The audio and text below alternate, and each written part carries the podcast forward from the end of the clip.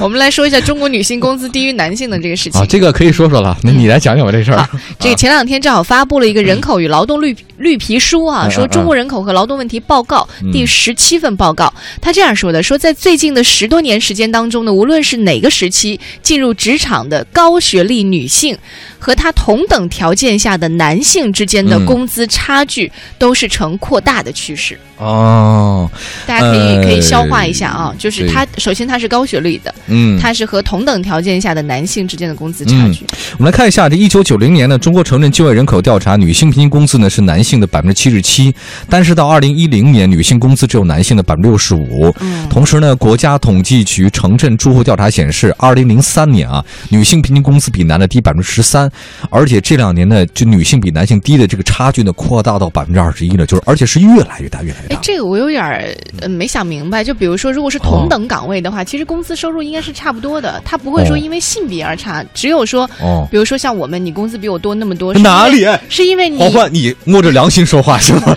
在 这儿，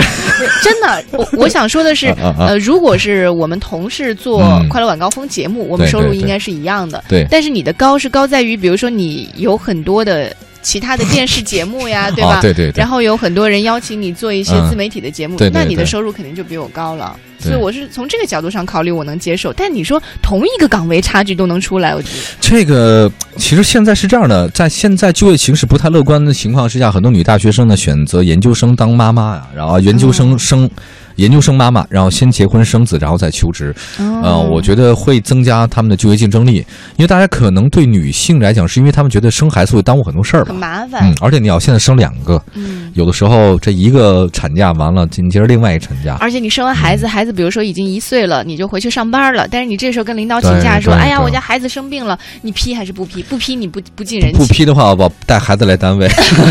抱着领导的腿，叔叔，放了我妈一 假。 这这个是挺难的一个事，嗯挺难的，挺难的。哎反正这个这是个现象啊对，。说个现象，但是嗯背后的问题，其实我觉得挺复每杂个的人都都不一样。